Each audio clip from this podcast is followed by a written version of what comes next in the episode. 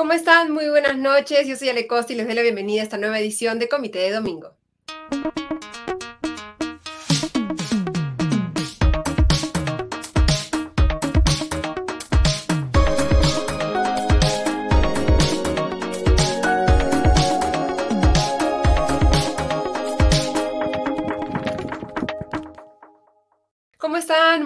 Buenas noches.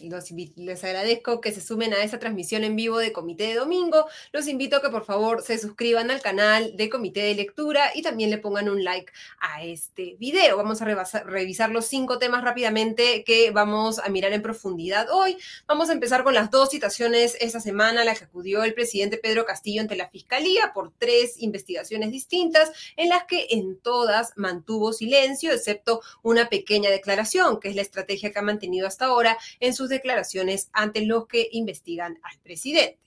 En segundo lugar, vamos a conversar con el periodista del comercio Ricardo León respecto a el meeting que eh, organizó ayer Antauro Humala en Andahuaylas, un recorrido paso a paso por todos los lugares en los que recorrió hace 17 años en esta insurgencia del Andahuaylazo qué es lo que está sucediendo, por qué tanta gente apoya a Antagrumal en Andahuaylas, lo vamos a analizar con Ricardo León.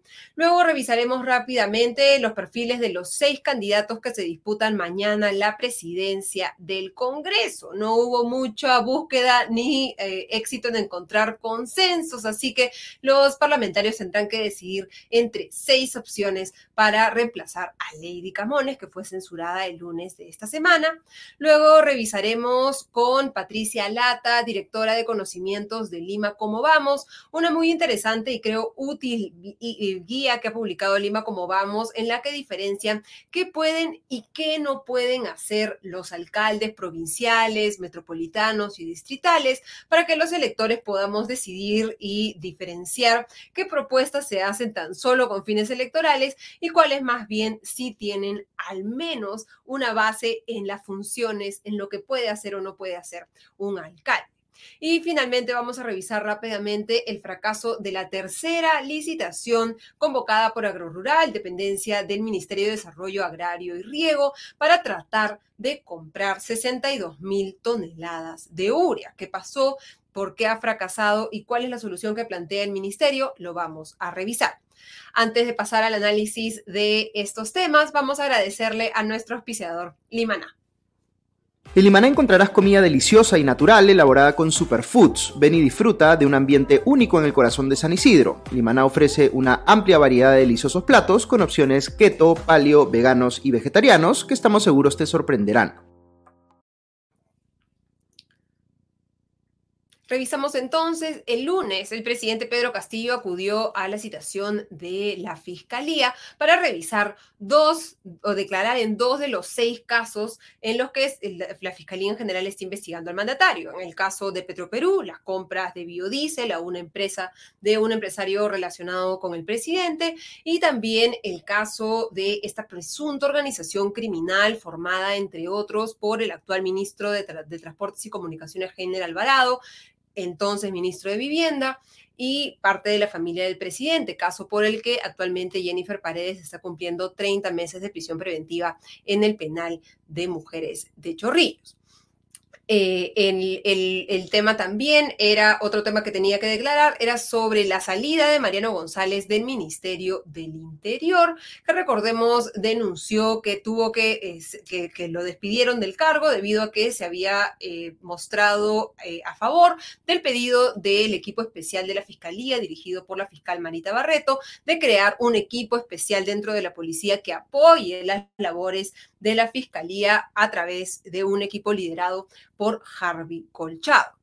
El presidente Pedro Castillo, pese a que ha dicho en varias ocasiones que quiere colaborar con las investigaciones abiertas en la Fiscalía, que recordemos son seis, mantuvo silencio durante las horas que permaneció en el Ministerio Público, al que acudió a diferencia de la anterior citación, en la que recordemos caminó desde Palacio de Gobierno hacia el Ministerio Público en la Avenida Bancay. En este caso llegó en un vehículo oficial y con bastante resguardo policial, que impidió que se acercara a él, por ejemplo, la prensa. El jueves, el presidente Pedro Castillo tuvo otra citación, esta vez a la 1 y 40 de la tarde, para declarar respecto a la investigación sobre el presunto plagio en su tesis para obtener el grado académico de magíster en la Universidad César Vallejo. En este caso también, de acuerdo con el, abogado del presidente Benji Espinosa, el presidente dio una declaración y pedirá que cuando se tenga toda la información se le cite nuevamente claramente hay una eh, incoherencia entre decir que se quiere eh, colaborar con la justicia y no aclarar las dudas de los fiscales en un contexto en el que el presidente debería ser el más interesado en que estas investigaciones avancen lo más rápido posible para, supuestamente, según lo que él plantea, defender su eh, inocencia. Otro tema relacionado con el Ejecutivo esta semana ha sido la renuncia sorprendente de Miguel Ángel Rodríguez Mackey, el canciller, a el puesto de ministro de Relaciones Exteriores, luego de que el presidente Pedro Castillo, a través de su cuenta de Twitter, contra, eh, planteara contradicciones a dos decisiones o dos posturas que ya había dejado claro el ahora ex canciller en materia de relaciones exteriores. La postura respecto a que el Perú debía firmar este acuerdo de la Convención del Mar con BEMAR y también que el Perú no debería reconocer a la República Árabe Saharaui. El presidente Pedro Castillo, a través de dos tweets, dijo, yo estoy a favor de la República Árabe Saharaui y la, eh, se debe defender la soberanía del mar eh, de todas maneras. Así que eh, presentó, Rodríguez McKay presentó su carta de renuncia señalando que su objetivo fue revitalizar la política exterior del Perú, corrigiendo errores y tratando de fortalecer el derrotero, y que guiado por sus formas y, y convicciones, y luego de conversar con Castillo Terrones, tomó la decisión de dimitir de manera irrevocable al cargo. Hasta el momento no se conoce quién va a eh, reemplazar a Rodríguez Mackey en la Cancillería, pero esperemos que el presidente encuentre al menos alguien que no todos sepamos tiene posiciones políticas respecto a la, política internacional completamente contradictorias a las del mandatario. Y ahora vamos a revisar este, eh, este meeting en Andahuaylas que ha dejado a muchos bastante preocupados y hasta sorprendidos, ¿no? Antauro Humala logró reunir en Andahuaylas, la capital de Apurímac, a una gran cantidad de personas, podríamos decir miles de personas, en un discurso en el que se ha planteado la creación de una segunda república, se ha hablado incluso de fusilar a los presidentes corruptos, se ha utilizado una retórica muy parecida realmente a la que ha utilizado siempre el presidente Pedro Castillo respecto a la inmigración venezolana, respecto a que quitan eh, empleo a los peruanos y que ningún venezolano debería trabajar en el Perú a menos que eh, tenga todos los peruanos puestos de trabajo. Y claramente su narrativa está alineada con su versión del andahuaylazo, que la muerte de los policías no fueron a manos de los reservistas, sino más bien fueron asesinados por eh, equipos mandados por el gobierno de Alejandro Toledo. ¿Qué está sucediendo? ¿Por qué en Andahuaylas los reciben en hombros y no más bien eh, le cuestionan sus acciones por las cuales eh, ha estado 17 años en la prisión? Vamos a conversarlo con el periodista del comercio Ricardo León, a quien le damos la bienvenida a Comité de Domingo. ¿Cómo estás, Ricardo? Muy buenas noches. Hola, Ale. ¿Me escuchas bien? Sí, te escuchamos perfecto. ¿Cómo estás? Gracias por la invitación. Muy bien. Gracias a ti. Este Empecemos por, creo, por el comienzo, ¿no? Eh, para quienes están sorprendidos o no entienden muy bien eh, eh, qué está pasando en, en, Andahuaylas, ¿por qué crees que hay este recibimiento tan cálido, entusiasmado y con vítores de, de, Antauro presidente en Andahuaylas? mira, primero es, hay dos cosas, ¿no? Primero es la forma, cómo llegó. Él, él, él venía o sea, el meeting, esta ronda de mítines que va a ser, porque son varios en todo el sur, no empiezan en Andahuaylas, empezaron en, saliendo de Lima, ¿no? En Nazca, en Pisco, en Nazca, en Puquio, en fin, fue parando en cada pueblito al que paraba había una pequeña actividad, ¿no? Pero cuando ha entrado a Andahuaylas, ha entrado primero, lo que más me llamó la atención es que entró con, eh, con traje militar, como el que usaba cuando, cuando hizo el Andahuaylas. Eh, y lo segundo es que eh, buscó él, me parece, directamente dar algunas claves bien simbólicas y, al mismo tiempo agresivas sobre lo que iba a hacer. Por ejemplo, el primer discursito que dio lo dio justo al costado del puente donde mueren los, los cuatro policías y después hizo un recorrido por la ciudad y en el momento en el que pasa, e, él, estaba seguido de, en ese momento de unos, de unos cuantos cientos de personas, ¿no? después se sumaron muchos más. Cuando pasan enfrente de la comisaría que tomaron en el 2005, lo, lo carga en hombros, como, como si fuera, este, no sé, de Armando Maradona. Eh, y, es un gesto, o sea, por eso me refiero a que fueron gestos bien, bien, bien directos, ¿no? Eh, más allá de la discusión de si, de si es apología al delito, de si no se arrepiente, eh, él que está clarísimo que no se arrepiente de nada, y está, clarísimo que la población está orgulloso, lo, lo, lo ratifica, no, no, no, lo volvería a hacer, digamos, pero, pero defiende lo que hizo, cada cosa que hizo, no se arrepiente de absolutamente nada, ¿no? Entonces, y lo otro es el fondo, esa es la forma, y lo otro es el, fondo, ¿no? Y lo, que él quiere es, em, con este discurso, ya lo has resumido bastante bien, que reúne, pues, es exactamente el discurso que tenía antes de entrar a prisión, no ha cambiado absolutamente nada. Le ha sumado por ahí lo de los venezolanos, eh, que fue bien fuerte además, eh, pero es el mismo discurso con el que convenció a los andahuaylinos en el 2005. Uno pensaría que después de esta acción violenta que hubo le tendrían un poco de reparos, pero no, al contrario, ¿no? Me, atrevo a decir que había más gente a favor de él de la que había hace 18 años, ¿no? Y, no sé si tú has podido eh, revisar las transmisiones de la prensa local, ¿no? Eh, que han sido los que, los que más han hecho el registro del paso de, de Antauro por Alnahuaylas, por esta especie de vía crucis en los cuales ha recorrido todo el mismo camino que recorrió durante el Andahuaylazo. Y, por ejemplo, uno de, los periodistas locales decía, Antauro Humalo va a llegar hoy a la comisaría y va a descubrir que 17 años después la comisaría está exactamente igual que en el 2005, que los servicios públicos en Andahuaylas están en el mismo nivel en el que estaban en el 2005, que la cobertura de Internet es bajísima y solamente en el valle es que se puede acceder a Internet. Y, él decía, no, no justifico ¿no? La, la ideología de Antauro Humala, pero hay que entender cómo, con qué parte de la frustración de los andahuaylinos conecta Antauro. O sea, ha hecho clic inmediato ¿no? Porque le dice a los andahuaylinos en, particular, pero, pero al, sur del país en general, le dice exactamente lo que quieren escuchar, ¿no? Este, les habla, en el, además del lenguaje típico que él usa, que es bastante, eh, digamos, altisonante. por decirlo de alguna manera, o subido de tono. Sí, y, y, sin ningún tipo de filtro, además. Este, pero dice lo que ellos quieren escuchar, ¿no? O sea, les falló el Congreso, sacamos a los congresistas, les falló el presidente, que se vaya, le fallaron los, abro comillas, eh, presidelincuentes, eh, pena capital para ellos, ¿no? Este, o sea, eh, les está diciendo directamente lo que quieren, ¿no? nueva república, ¿no? Este, volver al régimen de Velasco. La, ¿Qué más dijo? No me acuerdo qué más, pero repite las mismas cuatro o cinco consignas, que es, digamos, en un escenario como el que estamos viviendo ahora, de crisis prolongada, eh, lo que mencionaste hace un momento, ¿no? El agro está parado, está bien complicado. El sur del país es básicamente agrícola. La población está descontenta porque ve que Castillo, que era su esperanza, no está funcionando.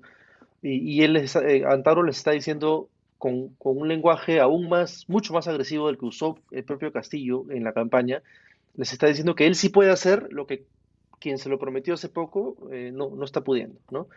Y que él sí lo puede hacer y que, y que no le importa si tiene que ir a la prisión otra vez 17 años, ¿no? O sea, él, él, lo que él llama martirologio, que son estos 17 años de cana, eh, él, lo, él, lo, tiene como, una, como, como, un sello de garantía de que él sí puede hacerlo porque por, por pelear por los andahualinos una vez ya se fue preso, ¿no? Y que, que no lo, lo, podría volver a hacer.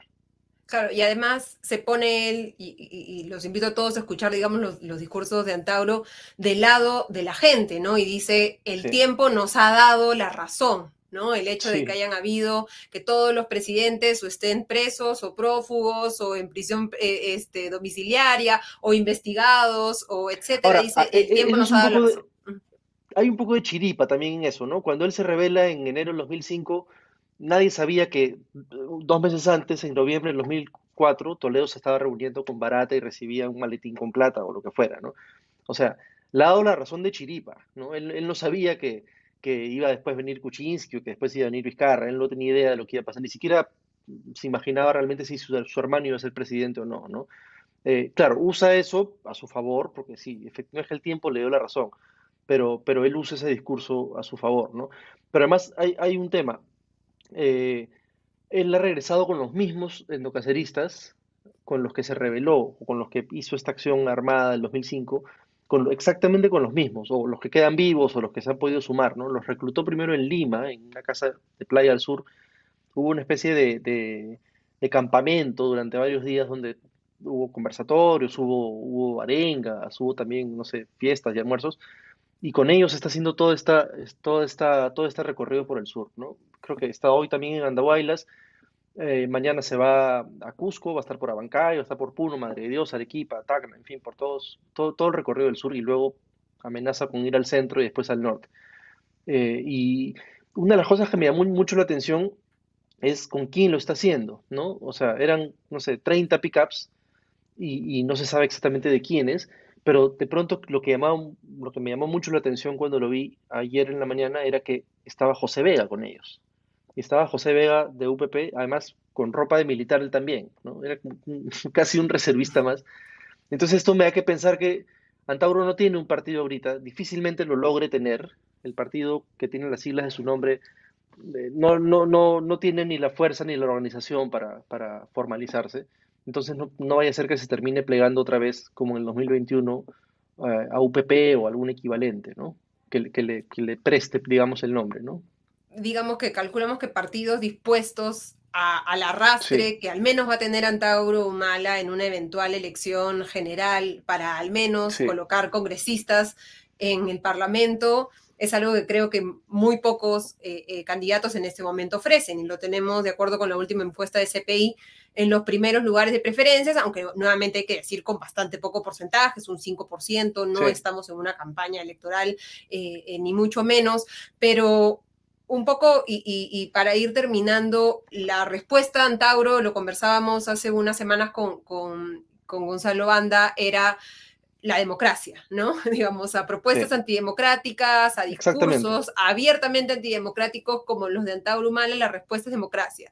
La pregunta es, ¿hay fuerzas políticas democráticas en este momento en el escenario que tengan esa conexión que tiene Antauro que, con, con el, Perú del, sur, el, seguramente el del centro también, vamos a ver si, cómo le va en el norte, porque hoy día vitoreaban, ¿no? Este, el Sierra, Costa, Sierra y Selva, Antauro presidente, ¿no?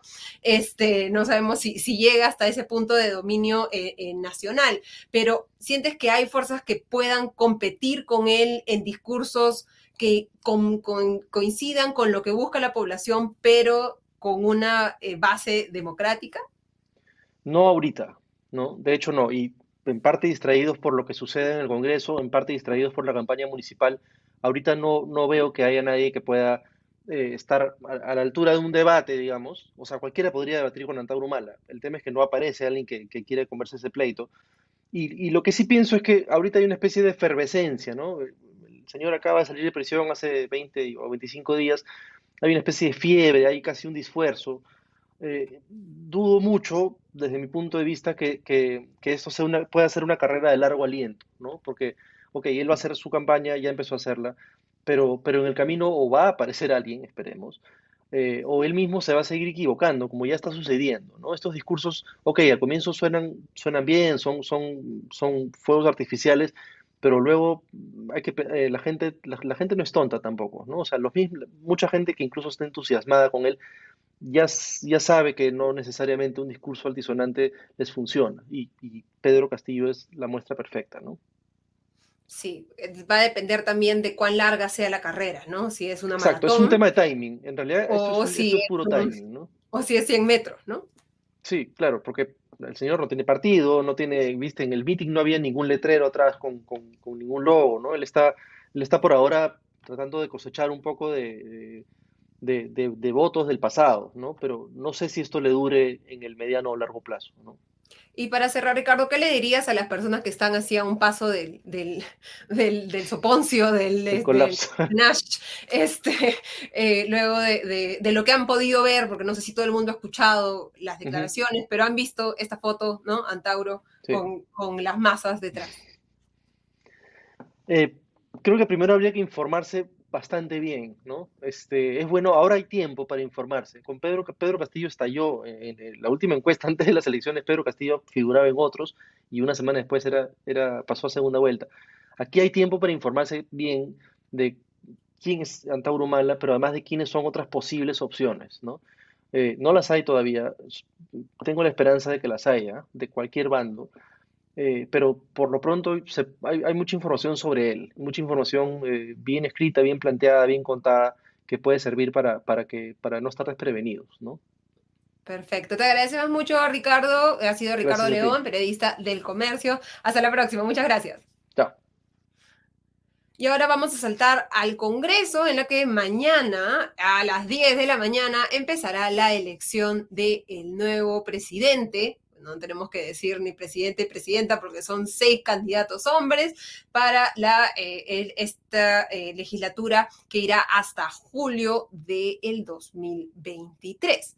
Lady Camones fue censurada el lunes por el Congreso luego de esta conferencia de prensa en la que el presidente del Consejo de Ministros, Aníbal Torres, emplazó Alianza para el Progreso, a Lady Camones, César Acuña, eh, emplazamientos que no han tenido hasta el momento consecuencias legales para el partido, dado que el jurado electoral especial ha declarado que no se ha violado la ley electoral en este caso, pero se está investigando más bien si el primer ministro violó la ley electoral al eh, no ser imparcial al dar esta eh, conferencia de prensa. Pero la realidad es que quedó vacante el puesto de presidente del Congreso y serán uno de estos seis congresistas los que se disputarán la presidencia del Parlamento.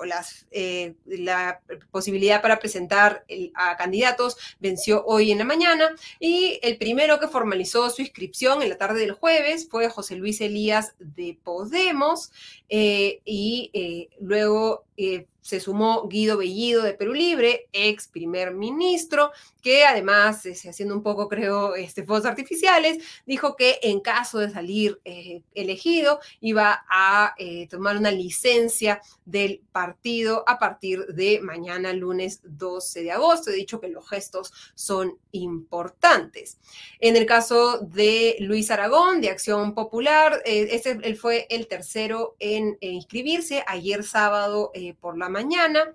Eh, y la candidatura de eh, Luis Aragón ha sido destacada por la bancada de Acción Popular, que agradeció el respaldo de otros grupos parlamentarios que se adhieren, según Acción Popular, a esta lista presentada. Luego tenemos a Carlos Ceballos de Integridad y Desarrollo, la bancada formada por Ceballos, los ex Partido Morado y el hermano de César Acuña, y él eh, también, junto con la vocera de dicha agrupación parlamentaria, Flor Pablo, ha dado la inscripción de esta eh, quinta candidatura. Y finalmente, y bueno, y antes de terminar, tenemos dos más, a José Balcázar de Perú Bicentenario, la denominada eh, bancada eh, de, del bloque digamos, el Perú Bicentenario, y luego lo que creo que la única que podríamos considerar verdaderamente de oposición, que es la candidatura de José Luis Williams de Avanza País. No ha habido entonces muchos espacios para consensos dentro del Parlamento. Se esperaba que el número de candidatos fuera menor, que hubiera, digamos, una opción oficialista y una opción de... Em, de oposición, pero al parecer las bancadas de oposición se van a alinear detrás de la candidatura de José Williams, al menos la bancada de Fuerza Popular ya ha anunciado su respaldo. Mañana entonces en la mañana tendremos que estar atentos a esta eh, seguramente larga sesión en la que se decidirá el futuro de el, eh, de la, el Parlamento y quién estará acompañando a la mesa directiva que recordemos eligió una mesa directiva más o menos de, eh, de oposición. Y vamos a revisar otro de los temas de los que habíamos conversado, que es la licitación fracasada en este larguísimo vía crucis para que el Estado peruano compre. Al comienzo eran más de 72 mil toneladas de uria, luego bajaron a 62 mil toneladas de uria para entregarla a los agricultores de, mm, con, que tienen en menos de 5 hectáreas. Recordemos que esta promesa se hizo en octubre del año pasado, cuando ya se empezaba a ver un incremento ligero de los precios de los fertilizantes, eh, precios que subieron exorbitantemente a comienzos de este año y cuya alza incluso se hizo eh, más pronunciada debido a la invasión de Rusia en Ucrania. Ante esta situación, lo que planteó el Ejecutivo era esta compra de uria en el mercado internacional para entregarlos a los agricultores que estuvieran inscritos en un registro del Ministerio de Desarrollo Agrario y Riego para apoyar la campaña agrícola que se inició en agosto. Se esperaba entonces que ese fertilizante, la urea, llegara antes de que empiece la campaña agrícola, pero la primera licitación, la primera convocatoria de agrorural fue declarada desierta.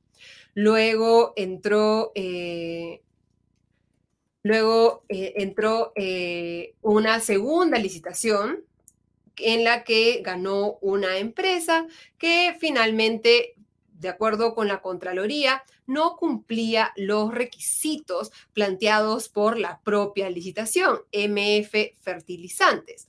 Y el, debido a estas observaciones de la Contraloría, AgroRural tuvo que declarar nula esta segunda licitación. Eh, luego llegó la tercera ronda, supuestamente a la tercera bala vencida, y el resultado fue favorecedor para una empresa estadounidense, pero nuevamente una observación de la Contraloría dejó a la empresa ganadora fuera de eh, carrera y más bien AgroRural y el Ministerio de Desarrollo Agrario y Riego empezaron negociaciones con una empresa italiana, Union Spet, que era la que había ocupado el tercer lugar idas y vueltas, largas negociaciones. Al final lo que ha resultado es que esta compañía dijera, no estoy dispuesto a entregar, no tengo abastecimiento y que además, y esto hay que destacarlo, haya enviado una carta que fue publicada por Epicentro TV en la que señalan que la renuncia a esta licitación, es una carta firmada por eh, Manuel Panero de Union Spend, es irrevocable y firme y que señala ahora nos vuelven a llegar informes de que hay personas, y estoy citando textualmente la carta, que están usando de forma fraudulenta eh, informaciones del archivo de la adjudicación de la licitación a nombre de Union Sped. Estas personas nuevamente están coaccionando y extorsionando a nuestra empresa. Esta situación nos crea un punto de inseguridad, lo que hace inviable cualquier tipo de acuerdo y contacto con ustedes, de lo que informaremos a nuestras embajadas España, Italia y, eh, eh, y, para que en el futuro señale cualquier tipo de uso ilegítimo de nuestra marca, documentación información no pueda usar para fines fraudulentos por parte de ninguna persona en la República del Perú. Entonces, en nuestro país, lamentablemente, en las instituciones del Estado en este momento, no solamente no hay funcionarios con la capacidad de hacer un proceso tan sencillo como una compra internacional, no son capaces de diseñar una licitación que pueda comprar algo, que creo que es la función más sencilla del Estado, comprar un producto a un precio determinado, pero además de eso estamos generando antecedentes en los que empresas informan sobre eh, actos de coacción y extorsión a los, eh, a los proveedores o a posibles proveedores. El ministro de Desarrollo Agrario y Riego cuya renuncia están muchos pidiendo, ha señalado que ya está en manos del presidente su permanencia en el Ministerio de Desarrollo Agrario y Riego y más bien ha señalado que la empresa ha demorado las eh, negociaciones y que por lo tanto el Estado peruano va a iniciar o está evaluando iniciar acciones legales contra la misma. ¿Qué va a pasar ahora? Pues lo que se ha anunciado es la entrega de un fertiabono, un dinero en efectivo que se entregará a agricultores que tengan menos de 10 hectáreas y cuyo desembolso debería empezar el 16 de septiembre. El tema aquí es si va a haber la suficiente oferta de urea en el mercado local para satisfacer esta demanda de los agricultores y además hay que destacar lo terrible y triste que es que la campaña agrícola ya haya iniciado en agosto y que esta ayuda prometida desde octubre del año pasado con el paso de varios ministros por el sector de desarrollo agrario y riego no haya podido ser cumplida para eh, que se garantice el abastecimiento de alimentos en el país, alimentos tan básicos para la canasta de los hogares peruanos como la papa y el maíz. Terminamos así esta eh, sección. Eh, lamentablemente, la entrevista que les había anunciado con Lima Como Vamos no va a poder ser realizada por motivos de fuerza mayor, pero eso significa que tendrán que esperar menos tiempo para su sección favorita, meme o realidad, en la cual le damos la bienvenida a Mateus Calderón. ¿Cómo estás, Mateus? Muy buenas noches y adelante.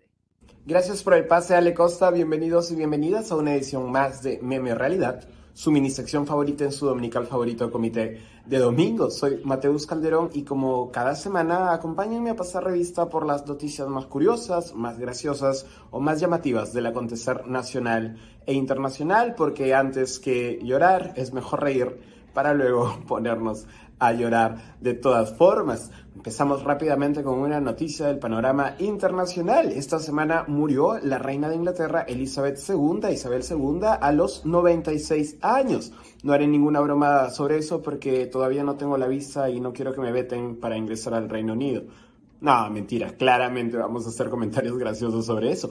En Argentina, una señora entrevistada en la calle asumió que la muerte de la reina se refería a la muerte de la vicepresidenta Cristina Fernández de Kirchner. Veamos las imágenes. ¿Están al tanto de lo que pasó con la reina? Sí. ¿Y cómo les cayó la noticia? Muy mal, muy mal. Muy mal. ¿Te interesa la reina? Me interesa. Me ¿Por gustaría qué? conocerla. Y ya no vas a poder. ¿Por qué? Se murió la reina. No, no puede ser. Isabel.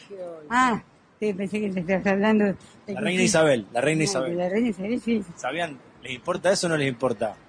Pobre mujer también. Eso no le importa tanto. No, no, no. Una cosa verdaderamente increíble del kirchnerismo y Argentina. En Inglaterra, al otro lado, el Partido Laborista inglés fue blanco de críticas después de que saludara la transición del nuevo rey Carlos III. Resulta bastante raro que un partido de izquierda pues apoye a la monarquía. Por otro lado, tiene sentido que la bancada que dice representar a los trabajadores felicite a Carlos, pues es la primera vez que este joven de 73 años va a tener un trabajo estable. En Perú, la televisora Latina anunció la muerte de la reina antes de que fuese confirmada oficialmente por la BBC de Londres. Al final, el programa tuvo que disculparse por la equivocación. Creo que mientras estás conversando hay más información que está llegando. Bueno, pues acaban de, acaban de Ahí está, confirmar, ahí está la información. acaban de confirmar la BBC, se convocarán 10 días de luto oficial por la muerte de la reina Isabel II. 96 años. La prensa nacional cada día superándose, esta vez incluso superando a la BBC. Y hablando de la prensa nacional, eso es lo que titula Diario Ojo en su portada. Reina Isabel II ya está con Lady Diana. No sé ustedes, pero a mí me late que la reina muy arriba no va a estar. Y veamos por qué. Y a propósito de los titulares de la prensa, quien acaparó esta semana las portadas fue Antauro Humala Tazo, líder del movimiento etnocacerista peruano y recientemente liberado de la cárcel. Humala Tazo, no obstante, se ha vuelto tendencia esta semana primero por haber sido liberado por hacer manualidades de Hello Kitty como parte de los programas educativos al interior de la prisión y luego por negarlo vehemente. Esto fue lo que dijo Antauro Humala. Como para ellos esto no es trabajo, y pedían que yo trabajara, bueno, pusieron esas cojudeces que están ahí, no sé, el equipé, pero no sé qué mismo. Ya, eso nunca lo he hecho. Nunca lo he hecho. Nunca lo he hecho. Lo digo sinceramente, nunca lo he hecho. No obstante, el INPE ha respondido con un comunicado que anuncia una investigación contra el ex reo Humala, de volver a la cárcel por negarse a haber hecho manualidades de Hello Kitty. Antauro Humala se volvería el primer peruano apresado por no ser lo suficientemente deconstruido. Y en otras noticias del panorama nacional, el político y empresario César Acuña Peralta volvió a viralizarse después de decir lo siguiente en un meeting. Porque Dios Yo, cuando uno está con Dios, nadie está contigo. Sin duda, César Acuña perderá los votos de los católicos, pero ganará los de la Sociedad Secular Humanista del Perú. Arriba, ateos. Y otro que ha resaltado por sus palabras durante un mitin ha sido Pedro Castillo, quien, después de tres intentos fallidos de comprar uria en medio de una crisis global de fertilizantes, ha acusado a, cito, manos negras y burocráticas que pretenden hacer caer las buenas intenciones de este gobierno. Realmente terrible si no fuera porque los supuestos topos del gobierno han sido elección del propio Pedro Castillo, o si no, miren al ahora ex canciller Miguel Ángel Rodríguez Mackey. En redes sociales volvió la polémica o la polémica, entre comillas, tras emitirse las primeras imágenes de la nueva versión de La Sirenita de Disney, que cuenta con la actriz afrodescendiente Halle Bailey en el papel de la pelirroja sirena Ariel. Cibernautas en todo el mundo pegaron el grito al cielo, quejándose pues señalaban que una sirena negra no representaba correctamente a la historia original ambientada supuestamente en Dinamarca, porque todos sabemos que un cangrejo que habla y canta en acento caribeño sí representa a la fauna danesa. Ariel, escúchame. Ese mundo está muy mal. La vida bajo el mar es mucho mejor que el mundo de allá arriba. Y en nuestra sección Imagínate vivir en Suiza y perderte de esto, un influencer argentino explicó por qué dejó de ser vegano. La respuesta, sin duda alguna, te sorprenderá. Desde que dejé de ser vegano, vegetariano, eh, porque me mordió un perro, entonces me enojé. Y dije, yo estoy militando para los animales, y viene uno de ellos y me muerde. Entonces ahí dejé de ser vegano.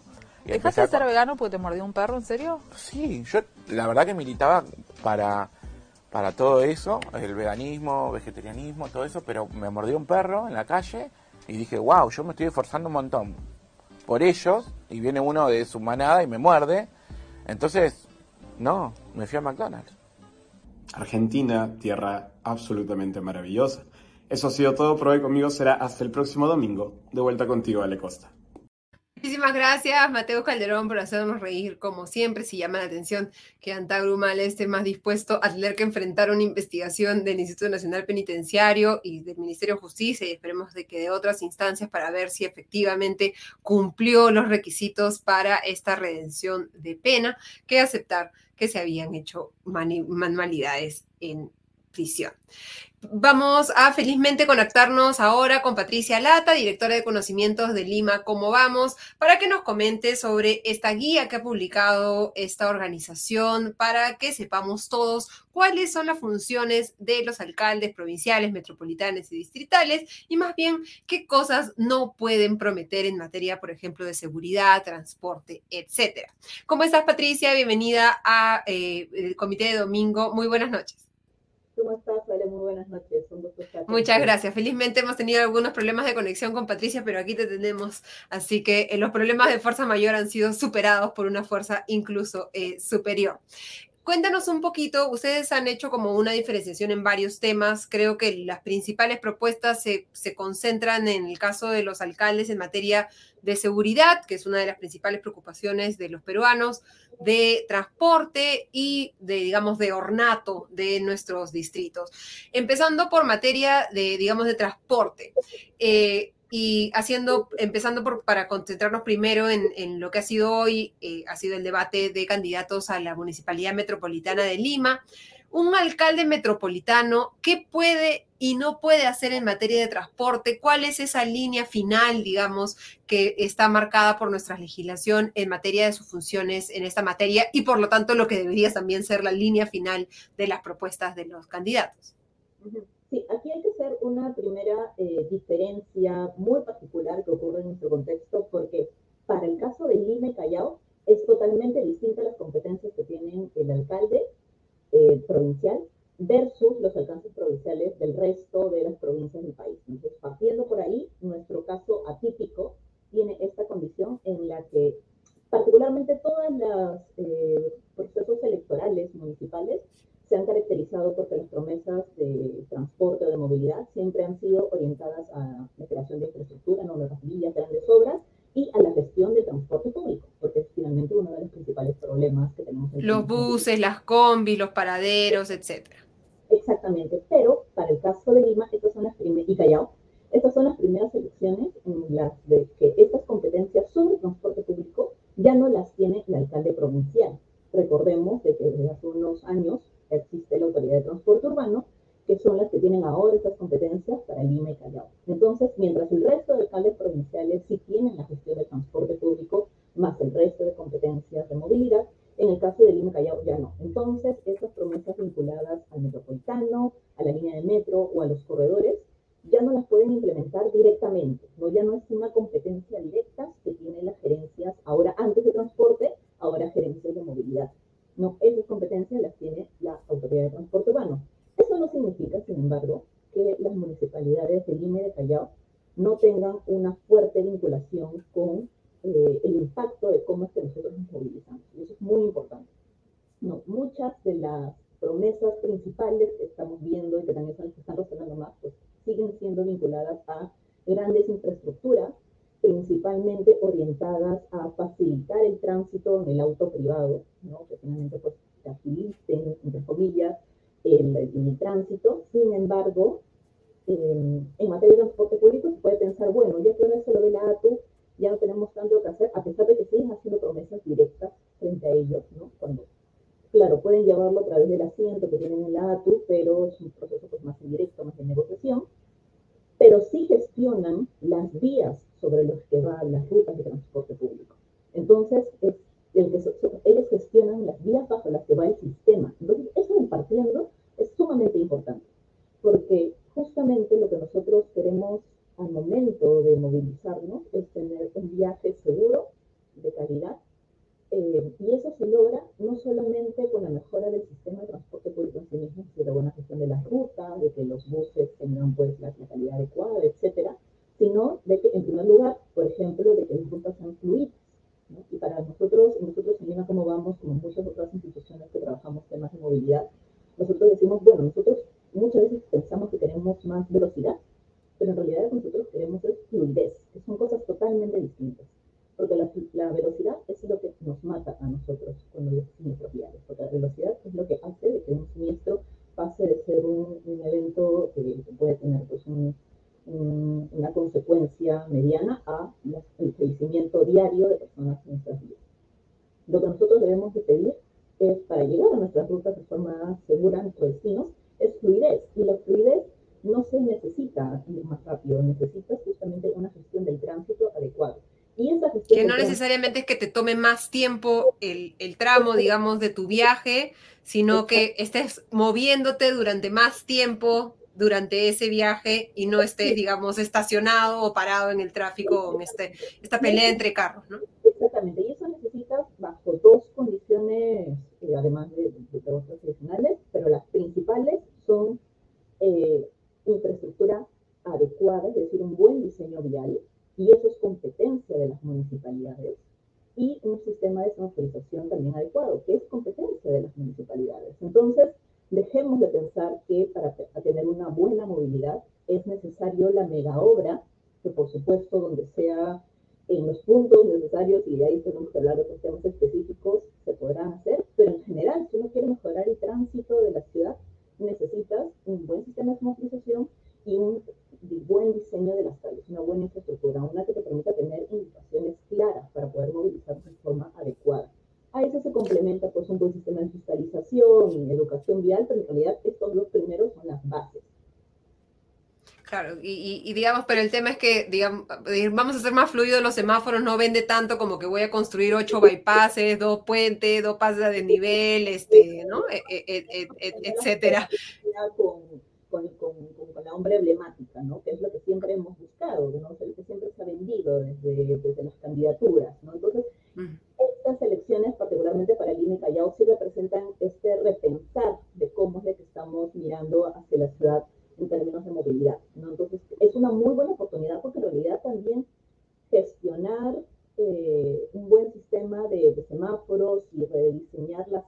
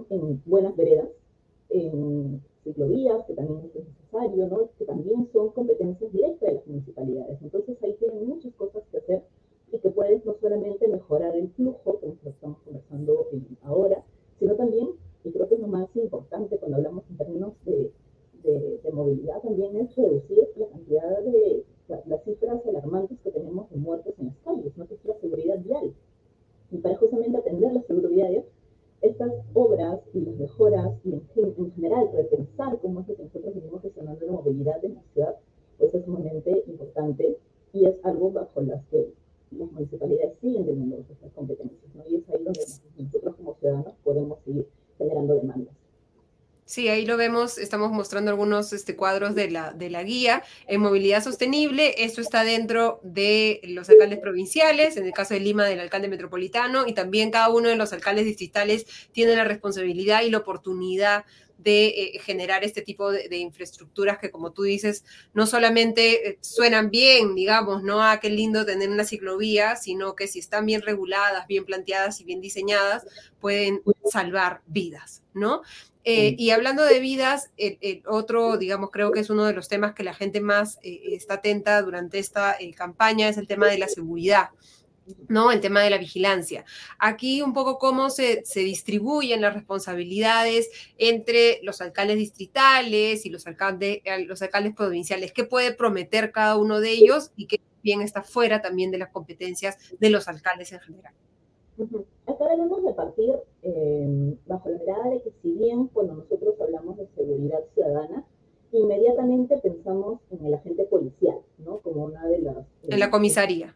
Exactamente, ¿no? Como uno de los principales actores en lo que es seguridad ciudadana. Y si bien evidentemente es uno, un actor muy importante, pues la municipalidad de forma directa no tiene injerencia sobre las decisiones que tiene un policía, ¿no?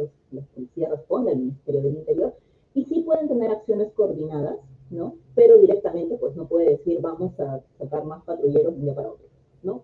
Sin embargo, sí el alcalde es el responsable de la seguridad ciudadana. Entonces sí tiene esa competencia directa de ser la cabeza de la seguridad ciudadana. Está dentro de la ley orgánica de municipalidades y es parte justamente de su rol como cabeza del de Consejo de Seguridad Ciudadana, ¿no? ya sea distrital, metropolitana, provincial, etcétera, del rango que estamos hablando. Pero entonces, ¿no? a veces podría pensar, bueno, entonces, ¿cómo puede tener este rol de seguridad ciudadana y a la vez no tener injerencia sobre la policía?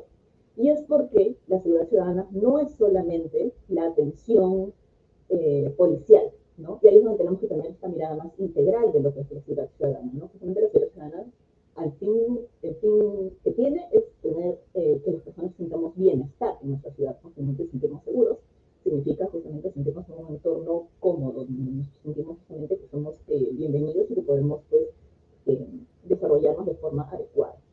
Entonces, partiendo de esa mirada más integral, es donde justamente las municipalidades pueden tanto implementar estas medidas articuladas de, eh, evidente, pues, más eh, prevención, ¿no? con mayores, eh, no sé, mayores rondas no policiales articuladas con el serenazgo, o justamente los, los, mecanismos de atención ante los delitos, que es lo que también generalmente pues, pensamos, pero también hay otras medidas que es necesaria eh, de trabajar y que es donde sí se puede tener una mayor injerencia desde la actividad eh, municipal.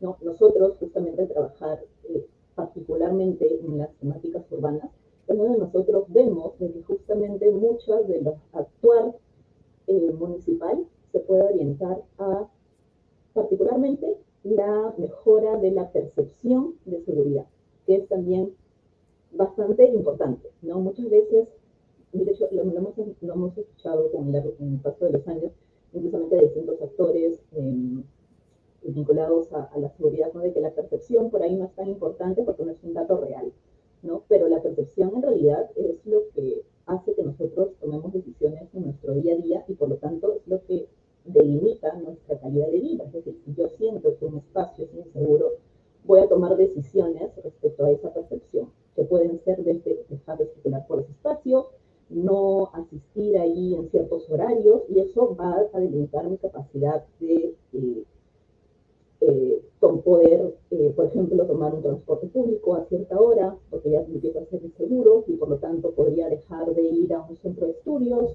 en ese horario y voy a tener que, migrar a otro, o tener que recoger a un menor o a una madre o a mis hijos, etc. Entonces, adecua su vida respecto a esas percepciones. Y es por eso que es sumamente importante trabajar la percepción, y la percepción no necesariamente está ligada a si tú has sido víctima de un delito. De hecho, las estadísticas, tanto las de Lima como vamos, como las que maneja INEI, justamente muestran que hay una gran brecha entre las personas que han sido víctimas de algún delito. Claro, pero digamos, uno prende un noticiero y lo primero que ve es robos, eh, uno habla con alguien y te cuentan, la, la, la asaltaron a la vecina en la esquina el otro día, o sea, finalmente no, no nos inventamos que Lima es insegura, ¿no? Exactamente. O que, o que muchas ciudades del país incluso son más inseguras que, que la capital. Y ahí es donde nosotros podemos ver de que al no necesariamente ser víctima de un delito para que tú percibas el espacio, la ciudad como insegura, es de que puedes trabajar esas otras condiciones que hacen que tú te sientas inseguro en el espacio, ¿no? Y que son muchas veces eh, factores del entorno en sí mismo, es decir, la iluminación, si una calle está sucia, si es que no tiene ningún tipo de actividad, ¿no? si, si la calle no tiene ningún tipo de circulación en ciertos horarios, pues uno la evita de forma natural, ¿no? Entonces, eh, mientras que más bien una calle que tiene circulación, que tiene pequeños comercios, ¿no? donde sí hay actividad humana, pues uno siente, si son las 8 de la noche, te sientes más seguro caminando por allí versus la calle eh, paralela. ¿no? Y esa iluminación, digamos, ese tipo de decisiones sí están en manos de los alcaldes. Exactamente, hay muchas condiciones eh, que, son las que te, en sí te mejoran el confort, ¿no? Porque finalmente no solamente te, te, brinda una mayor sensación de seguridad, sino en general te genera este bienestar que estaba comentándote al inicio, ¿no? Que, conlleva finalmente sentirse seguro, ¿no? Entonces hay muchas veces son, por ejemplo, las áreas verdes también son las que te generan mucha sensación de confort, por lo tanto mayor eh, percepción de seguridad eh, con la limpieza pública, con el trabajo social también, ¿no? el hecho de que conozcas a las personas que puedan estar, eh, que, que generen esos vínculos, que son las que sí son competencias de las municipalidades, ¿no? Y ahí donde justamente, por ejemplo, desde el Ministerio del Interior se vienen trabajando ya varios programas de manera integral, ¿no? Justamente para que el trabajo policial... De barrios seguros. Uh -huh. Exactamente, ¿no? Y que es también lo que se puede trabajar desde las gerencias municipales, ya sean distritales o, o provinciales. Entonces ahí donde hay un, un, fuerte trabajo que se puede realizar, ¿no? además de fortalecer estos lazos comunitarios eh, junto con el Serenazgo y junto con la Policía Nacional. ¿no? Es decir, estos actores sí se tienen que integrar ¿no? y, el, y, ahí es en, en, conclusión ¿no? cuando nosotros vemos en las distintas competencias, tanto de seguridad como movilidad y otros temas que hemos podido analizar, es de que a, independientemente de los... Eh, roles particulares que puede tener un, un, alcalde, el principal es ser un articulador, ¿no? alguien que te genere consensos, porque tienes que trabajar no solamente con estas instituciones que estamos mencionando ahorita, ¿no? con la ACU, con la Policía Nacional, con otros sectores, sino con, si hablamos de, de, Lima y de Callao, lo mismo pasa en 312 provincias, pues el alcalde de Lima tiene que trabajar con otros 42 alcaldes distritales, ¿no? y más los siete distritos que tenemos en el Callao. ¿No? Entonces, en sí tiene que ser pues alguien que justamente pueda generar estos consensos y pueda tener esta capacidad de generar diálogos, ¿no? Entonces, aquellas personas que nosotros vamos a los que estamos pensando votar, los que estamos evaluando, hay que justamente atender tanto prestar atención a qué cosas es lo que nos están prometiendo en particular y si esas promesas en realidad es factible que las pueda aplicar dentro de sus competencias, pero también qué capacidad de diálogo es la que está demostrando hasta este momento. Y para eso sirve creo que los debates y estar informándonos y conocer un poco las personalidades y como tú dices bien, la, disposición al diálogo, a la conversación, al consenso, a encontrar puntos medios, que es lo que como vieses bien este, hay que exigirle a nuestros candidatos. Muchísimas gracias Patricia por acompañarnos esta noche en Comité de Domingo. No, muchas gracias a ustedes, Ale. Y nada, este, inicialmente invitar a, quienes están eh, oyendo tu programa que puedan descargar la guía. Es un recurso totalmente gratuito que le hemos puesto a disposición justamente para contribuir a que puedan tomar una decisión un poquito más informada en este proceso que no está siendo tan eh, transparente como quisiéramos. ¿no? Eh, lo pueden encontrar en la página web de Lima Como Vamos, limacomovamos.org. Muchísimas gracias, Patricia. Hasta la próxima. Hasta luego. Y ahora pasamos a la sección en tiempo real, en la que vamos a revisar qué ha sucedido hasta el momento en los dominicales con Diego Salazar. ¿Cómo estás, Diego? Muy buenas noches. Hola, Ale, ¿cómo estás? Como siempre, empezamos preguntando cómo ha estado la sazón hoy día de, los dominicales y, las porciones. Bueno, ha habido varios. Bien, ha habido, bueno, Latina hoy día, pues he estado con el debate, que me lo he perdido porque he estado prestando atención a las otras cosas que han ocurrido. Eh, ya el debate, ya te imaginarás pues por dónde iba el nivel, ¿no? La verdad que... Creo que no por el lado en el que nos ha planteado Patricia, que es lo que le deberíamos estar exigiendo a los alcaldes. Sí, ha habido, perdón, ha habido un esfuerzo de los organizadores porque los, eh, perdón, los candidatos se centren en los temas relevantes y sobre todo, como bien decía Patricia, en aquellos en donde pueden tener una incidencia real, pero pues ya te imaginarás por dónde lo han llevado, entonces vamos a obviarlo directamente. Eh, y deprimirnos un poco, porque uno de ellos de todas maneras va a ser el alcalde. Sí ha habido un par de cosas interesantes en Cuarto Poder. Perdona que el frío limeño me ha pasado factura. la humedad, la humedad la humedad, exacto. En Cuarto Poder hemos tenido, bueno, eh, el abogado del el coronel Harvey Colchado denuncia pues que hay una suerte de acoso, ¿no? Con una serie de denuncias que están siendo eh, presentadas contra el coronel Colchado de la Policía Nacional, que como sabemos es el responsable del equipo encargado de brindar apoyo al equipo especial de fiscales contra la corrupción en el poder, que es este equipo fiscal enfocado en las investigaciones, principalmente en el, al entorno de Pedro Castillo. El, el coronel Colchado es el policía que llevó a cabo la intervención en Palacio de Gobierno, donde se buscó detener a Jennifer Paredes y que, no, que finalmente no, se realizó. Sin éxito, exactamente, ¿no? Entonces, perdón, el último episodio de este acoso denunciado por el abogado de Colchado ha sido una denuncia anónima, bastante sospechosa, llegada a través de WhatsApp a la policía, en donde, eh, y paso a mis notas, se le denuncia por supuestamente no haber, eh, no haber rendido fondos, no, haber, no, haber, rendido cuenta de los fondos de la DIVIAC cuando él se encontraba a cargo de esa oficina. ¿no? Esto se remonta al año 2019 y 2020.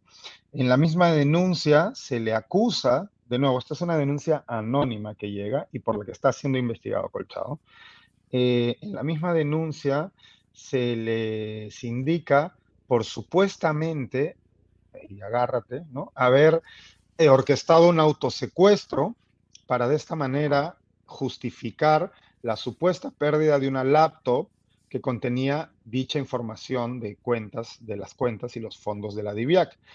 Pero el dato complicado es el siguiente. Según la denuncia anónima, esto habría ocurrido en enero del 2020 enero, febrero del 2020, pero Colchado solo estuvo en la Diviaca hasta diciembre del 2019.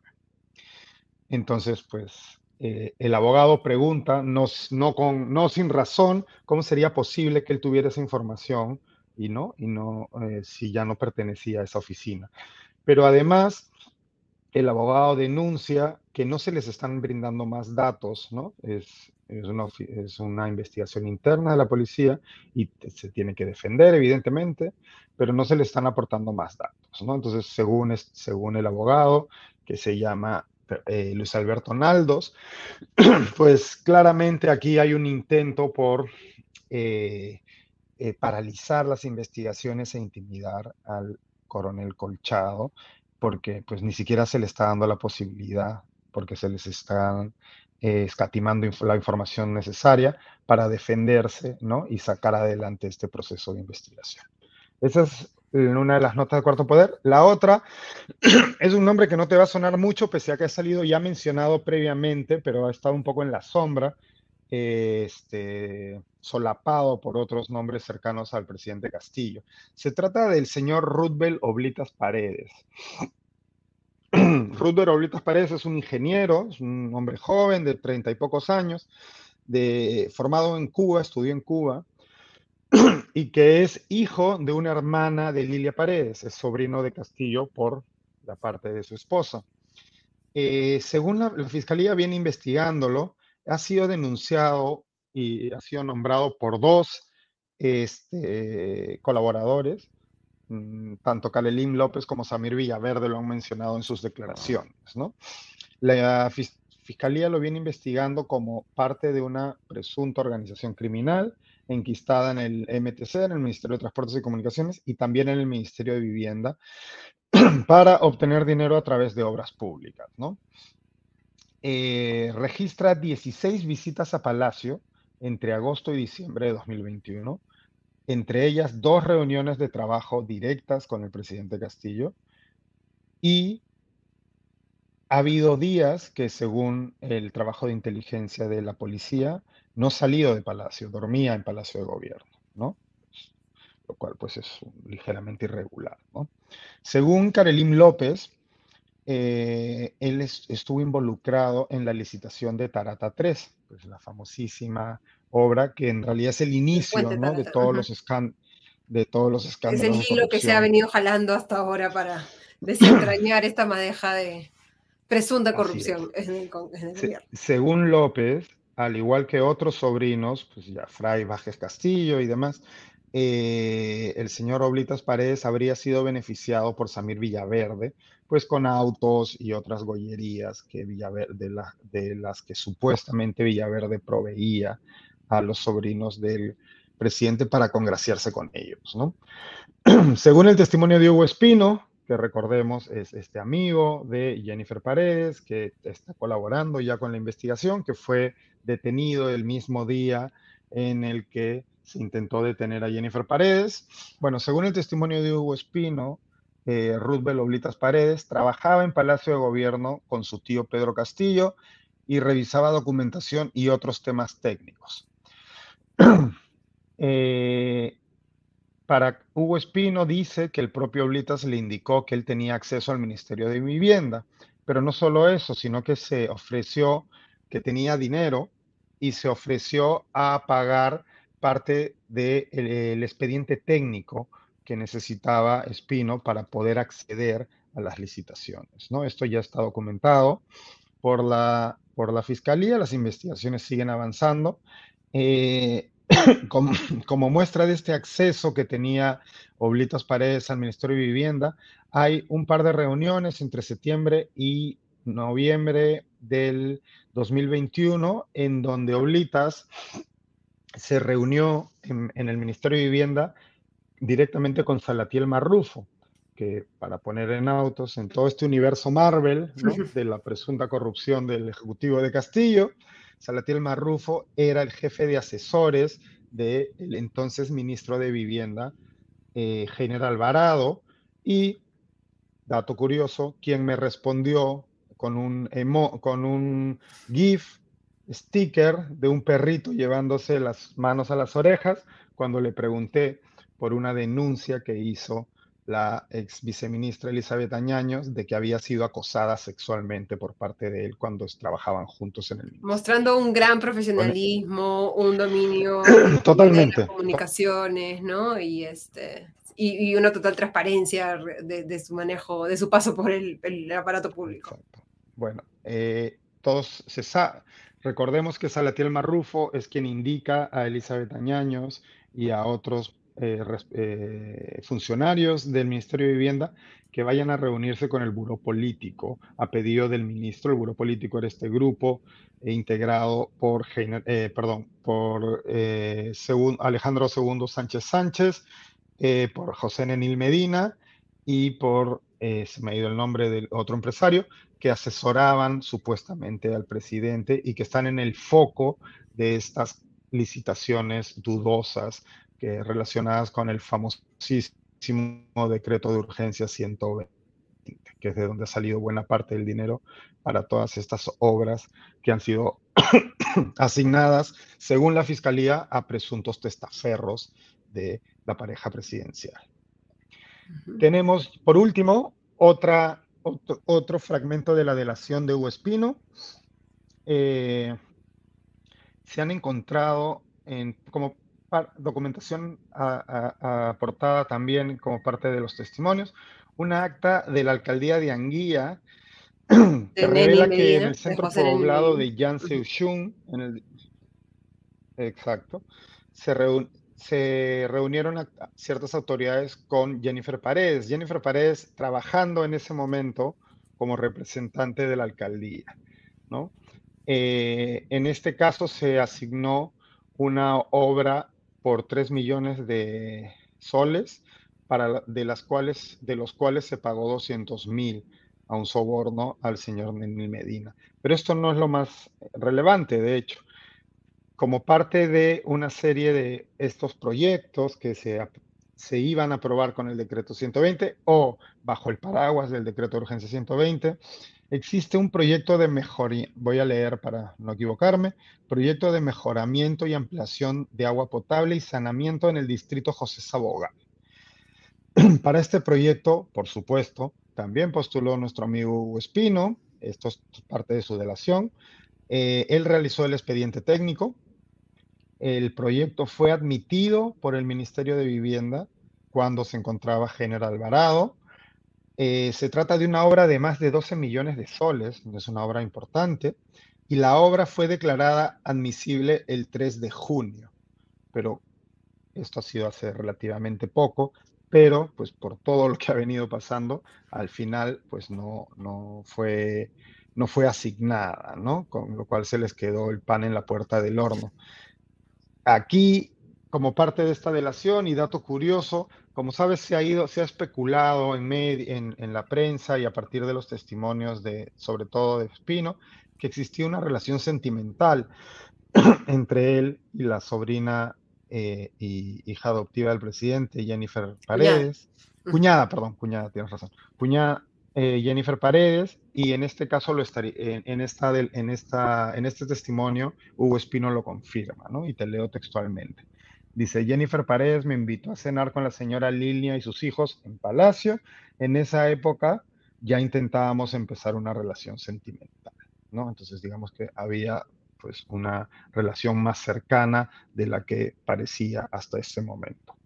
Tema que no tendría ninguna relevancia porque podría estar, digamos, dentro del espacio de la privacidad personal, pero que en un contexto en el siempre, que lo que siempre y cuando no, no hay fueron obras públicas de por medio, exacto. Sí, sí, por supuesto. Cada quien es libre de hacer con su vida sentimental lo que quiera, pero pues si de por medio están contratos truchos para obras públicas, y intercambios de, onerosos de dinero, eh, de dinero de todos los peruanos, pues merece, merece la atención, por supuesto. Uh -huh. Y eso, bueno, con eso cerramos dominicales, ¿algo más? ¿O ya ha sido así bastante concentrado en, en el No, estado- Marvel, Pedro Castillo y compañía? Perdón, se ha aportado más información respecto al, al escándalo por, eh, del caso del congresista acusado de violación y de la reunión con los, pues, la reunión donde se bebió licor, eh, pues se han aportado algunos detalles. eh, evidentemente, el concesionario del Congreso no vende alcohol, ¿no? Con lo cual ese, el alcohol que se consumió en esa reunión ha tenido que ser ingresado por alguien y eso todavía no se descubre, ¿no? Es, es información que se irá conociendo según avance las investigaciones del caso, eh, que evidentemente pues tiene mucha relevancia porque esto habría ocurrido previamente al supuesto intento de violación denunciado por una trabajadora del Congreso, ¿no? Eso es lo grave, ¿no?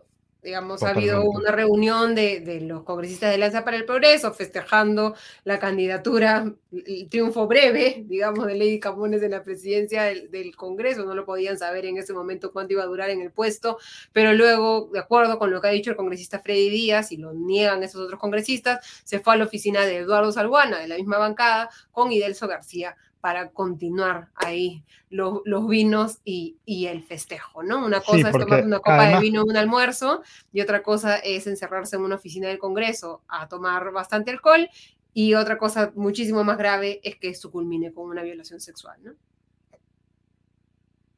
Sí, o sea, eh, evidentemente, pues primero que nada, en las oficinas del Congreso parece que no está permitido ingerir alcohol, ¿no? Y por supuesto, esto no es ninguna justificación para una violación sexual ni ninguna explicación. Eh, parece que no se consumió poco alcohol también, ¿no? Varían los testimonios, pero se habla de entre cuatro y seis botellas de vino en, en, en, en, horario laboral en las oficinas al interior del Congreso, ¿no? Y luego los testimonios varían. Tenemos aquí un escenario un poco rashomón, ¿no? En donde tenemos, nadie quiere contar, tenemos las distintas perspectivas para construir el, el rompecabezas. Eh, pero, pues, como decíamos hace un momento, lo relevante aquí en realidad es la, es la, la acusación de violación que pues tiene que ser investigada hasta, hasta las últimas consecuencias, ¿no? Y, y, y este congresista debe, debe, llegado el caso de ser encontrado responsable, tiene que pagar. Pagar no solo políticamente, sino penalmente. Exacto, porque es un crimen lo que ha cometido y esperemos que también, así como Freddy Díaz ha sido sancionado en la Comisión de Ética por 120 días de suspensión por consumir alcohol, porque la comisión no se ha pronunciado respecto a las acusaciones de violación, uh -huh. lo mínimo sería que se investigue a esos otros congresistas y si se comprueba que cayeron en la misma falta por la que Díaz ha sido sancionado, también se les sancione con la misma vara, ¿no? Uh -huh. Sí, perfecto. Listo. Antes de despedirnos, Diego, queríamos mostrar un, un comentario de, de, Tienes una fan, Cristina Medina, para que te alegre Ajá. a ti ahorita esta noche que estás ahí un poco, un poco complicado. Señor Diego Salazar dice, con todo respeto, tienes un no sé qué que no sé cómo explicar. Que tenga una buena estadía en Lima, que se recupere pronto. Saludos desde Trujillo. Gracias, Cristina. Sí, me ha, me, no, les, no les creía cuando me decían que hacía frío a mis compañeros de comité de lectura y a mi familia Así que me ha agarrado, me ha agarrado frío el frío. Estoy un poco mal de la garganta. Gracias por para, sus mensajes. Sí, para terminar ahí el, el, el goce a tu, a tu ego, Daniel Peñaflor dice felicitaciones a Diego por los artículos en Ojo Público, tus entrevistas que son excelentes y las cuales las recomendamos a todos. Así que descansa Diego, haz unas gárgaras de agua con sal, manzanilla, vinagre de manzana, ahí para que estés un poco, un poco mejor mañana. Buenísimo, gracias. Que tengan buen domingo. Gracias, Diego. Buenas noches. Gracias, como siempre, por revisar los dominicales para comentarnos qué ha sucedido en ellas. Les agradecemos a todos y cada uno de ustedes por haberse sumado a esta transmisión o ver este video a través de nuestra cuenta de YouTube. Les pedimos, como siempre, que se suscriban a la cuenta del Comité de Lectura. Solo les toma un botoncito, un clic, pero a nosotros nos ayuda mucho. Y también darle un like a este video y compartirlo con quienes consideran que pueden encontrar esta información relevante. Conmigo será hasta el próximo domingo. Que tengan una excelente semana. Hasta la próxima.